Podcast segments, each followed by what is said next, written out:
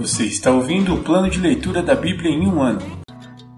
Dia 207, 26 de julho, semana 30.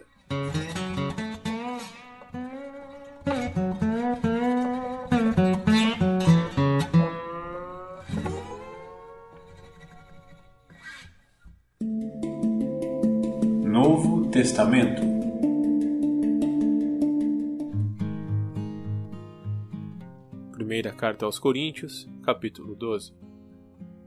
Dons espirituais. Agora, irmãos, quanto à sua pergunta sobre os dons espirituais, não quero que continuem confusos. Vocês sabem que, quando ainda eram pagãos, foram conduzidos pelo caminho errado e levados a adorar ídolos mudos. Por isso, quero que compreendam que ninguém que fala pelo Espírito de Deus amaldiçoa Jesus. E ninguém pode dizer que Jesus é Senhor a não ser pelo Espírito Santo. Existem tipos diferentes de dons espirituais, mas o mesmo Espírito é a fonte de todos eles. Existem tipos diferentes de serviço, mas o Senhor a quem servimos é o mesmo. Deus trabalha de maneiras diferentes, mas é o mesmo Deus que opera em todos nós. A cada um de nós é concedida a manifestação do Espírito para o benefício de todos. A um, o Espírito dá a capacidade de oferecer conselhos sábios. A outro, o mesmo Espírito dá uma mensagem de conhecimento especial. A um, o mesmo Espírito dá grande fé. A outro, o único Espírito concede o dom de cura. A um, ele dá o poder de realizar milagres. A outro, a capacidade de profetizar. A outro, ele dá a capacidade de discernir se uma mensagem é do Espírito de Deus ou de outro Espírito. A outro, ainda, dá a capacidade de falar em diferentes línguas, enquanto a um outro dá a capacidade de interpretar o que está sendo dito. Tudo isso é distribuído pelo mesmo e único Espírito, que concede o que deseja a cada um. Um só corpo com muitas partes. O corpo humano tem muitas partes, mas elas formam um só corpo. O mesmo acontece com relação a Cristo. Alguns de nós são judeus, alguns são gentios, alguns são escravos e alguns são livres. Mas todos nós fomos batizados em um só corpo pelo único Espírito, e todos recebemos o privilégio de beber do mesmo Espírito. De fato, o corpo não é feito de uma só parte, mas de muitas partes diferentes. Se o pé diz: Não sou parte do corpo porque não sou mão, acaso por isso deixa de ser parte do corpo? E se a orelha diz: Não sou parte do corpo porque não sou olho, será que por isso deixa de ser parte do corpo? Se o corpo todo fosse olho, como vocês ouviriam? E se o corpo todo fosse orelha, como sentiriam o cheiro de algo? Mas nosso corpo tem muitas partes, e Deus colocou cada uma delas onde Ele quis. O corpo deixaria de ser corpo se tivesse apenas uma parte. Assim, há muitas partes, mas um só corpo. O olho não pode dizer à mão: Não preciso de você. E a cabeça não pode dizer aos pés: Não preciso de vocês. Ao contrário, algumas partes do corpo que parecem mais fracas são as mais necessárias. E as partes que consideramos menos honrosas são as que tratamos com mais atenção. Assim, protegemos cuidadosamente as partes que não devem ser vistas, enquanto as mais honrosas não precisam dessa atenção especial. Deus estruturou o corpo de maneira a conceder mais honra e cuidando as partes que recebem menos atenção. Isso faz que haja harmonia entre os membros, de modo que todos cuidem uns dos outros. Se uma parte sofre, todas as outras sofrem com ela. E se uma parte é honrada, todas as outras com ela se alegram. Juntos, todos vocês são o corpo de Cristo, e cada um é uma parte dele. Deus estabeleceu para a igreja, em primeiro lugar, os apóstolos, em segundo, os profetas, em terceiro, os mestres, depois, os que fazem milagres, os que têm o dom de cura, os que ajudam outros, os que têm o dom de liderança, os que falam em diferentes línguas. Somos todos apóstolos? Somos todos profetas? Somos todos mestres? Todos nós temos o poder de fazer milagres? Todos temos o dom de cura? Todos temos a capacidade de falar em diferentes línguas? Todos temos a capacidade de interpretar o que é dito? Portanto, desejem intensamente os dons mais úteis. Agora, porém, vou lhes mostrar um estilo de vida que supera os demais.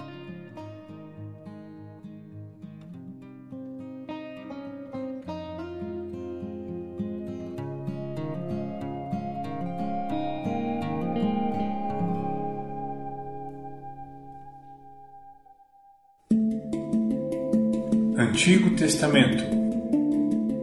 Livros históricos.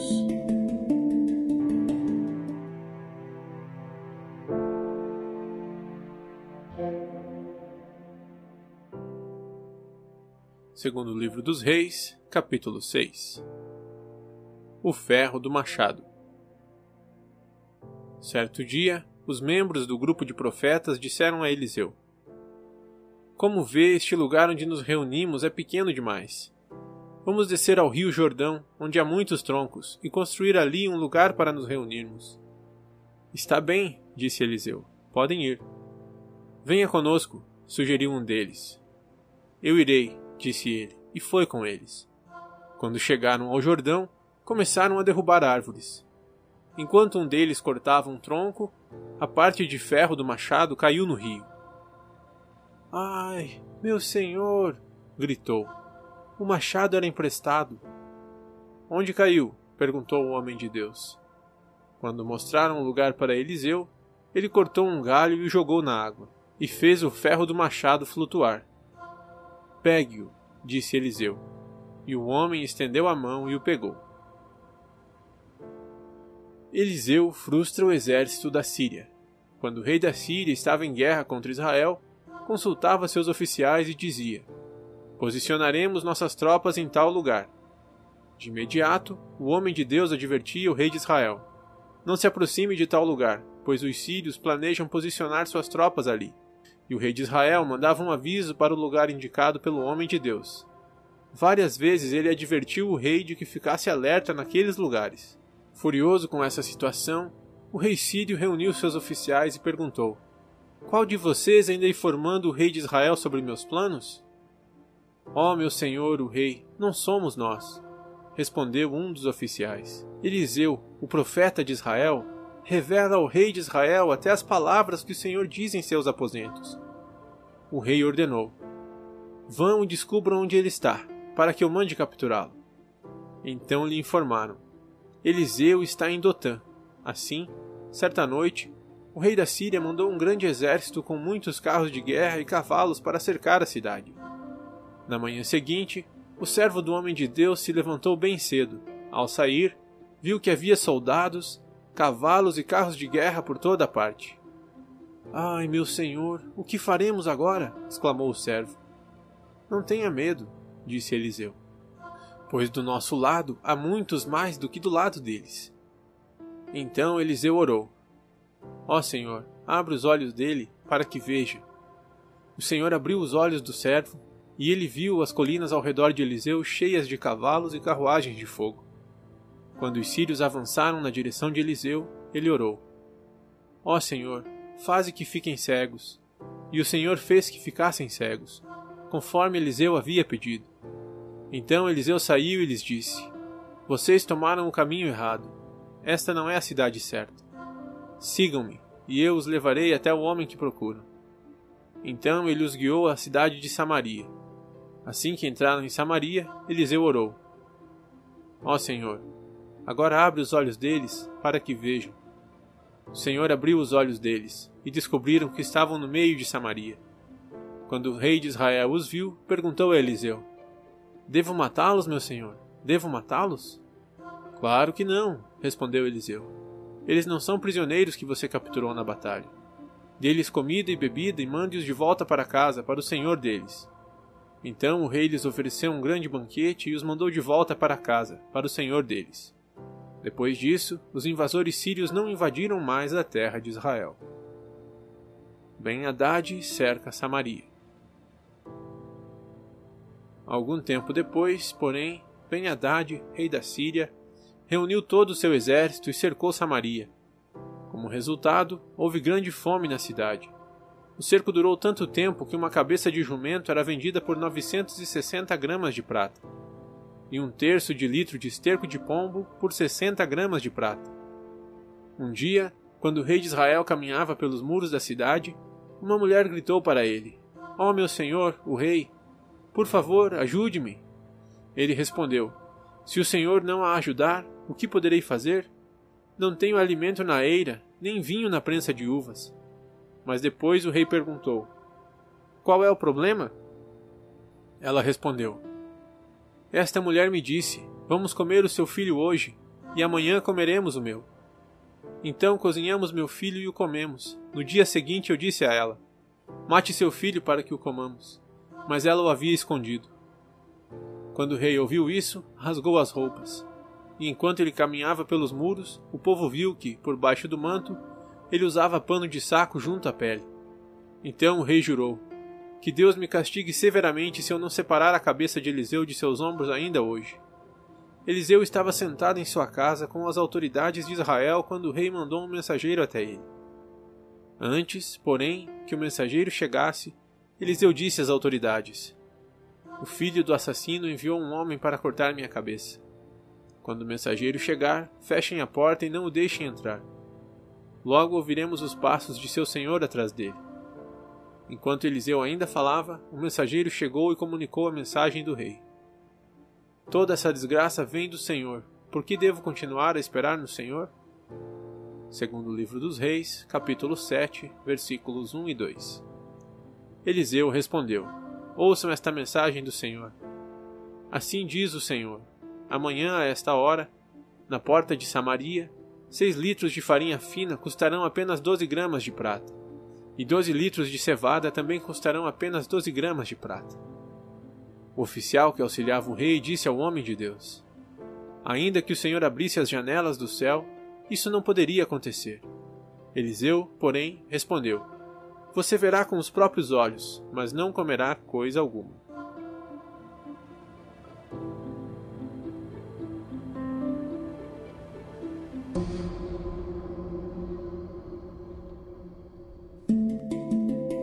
Profetas menores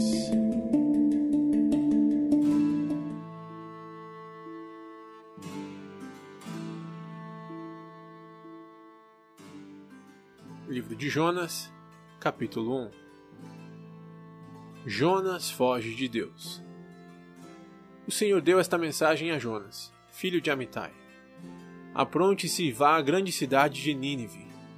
Anuncie meu julgamento contra ela, pois vi como seu povo é perverso. Jonas se aprontou, mas foi na direção contrária, a fim de fugir do Senhor. Desceu ao porto de Jope onde encontrou um navio que estava de partida para Tarsis. Comprou a passagem e embarcou para Tarsis, a fim de fugir do Senhor. O Senhor, porém, enviou sobre o mar um vento forte, e caiu uma tempestade tão violenta que o navio estava prestes a se despedaçar. Com muito medo, os marinheiros clamavam a seus deuses para que os socorressem e lançavam a carga ao mar para deixar o navio mais leve. Enquanto isso, Jonas dormia profundamente no porão. Então o capitão desceu para falar com ele. Como pode dormir numa situação dessas? disse. Levante-se e ore a seu Deus. Quem sabe ele prestará atenção em nós e poupará nossa vida. Então a tripulação tirou sortes para ver qual deles havia ofendido os deuses e causado a terrível tempestade. Quando tiraram as sortes, elas indicaram que Jonas era o culpado. Por que esta terrível tempestade veio sobre nós? perguntaram. Quem é você? Qual é sua profissão? De onde vem? Qual é sua nacionalidade? Jonas respondeu: Sou hebreu e adoro o Senhor, o Deus dos céus, que fez o mar e a terra. Os marinheiros ficaram apavorados quando ouviram isso, pois Jonas já havia lhes contado que estava fugindo do Senhor. Por que fez uma coisa dessas? disseram. E, visto que a tempestade piorava cada vez mais, perguntaram-lhe: O que devemos fazer com você para que a tempestade se acalme? Jonas respondeu: Joguem-me ao mar e ele voltará a ficar calmo. Eu sei que essa terrível tempestade é culpa minha. Em vez disso, os marinheiros remaram com ainda mais força para levar a embarcação à terra, mas não conseguiram, pois o mar tempestuoso havia se tornado muito violento.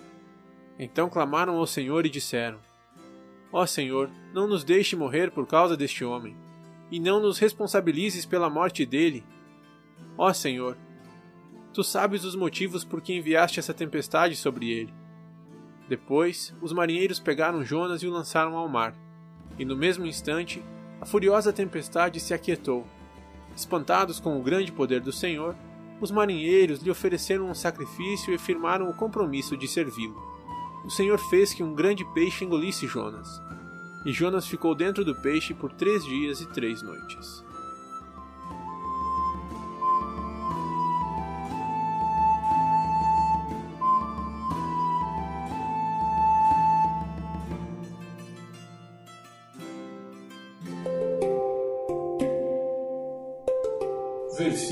Da semana.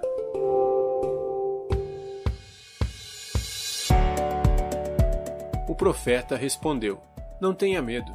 Aqueles que estão conosco são mais numerosos do que eles. Segunda Reis 6:16. O profeta respondeu: Não tenha medo. Aqueles que estão conosco são mais numerosos do que eles. Segunda Reis 6:16. O profeta respondeu: não tenha medo. Aqueles que estão conosco são mais numerosos do que eles. Segunda Reis 6:16.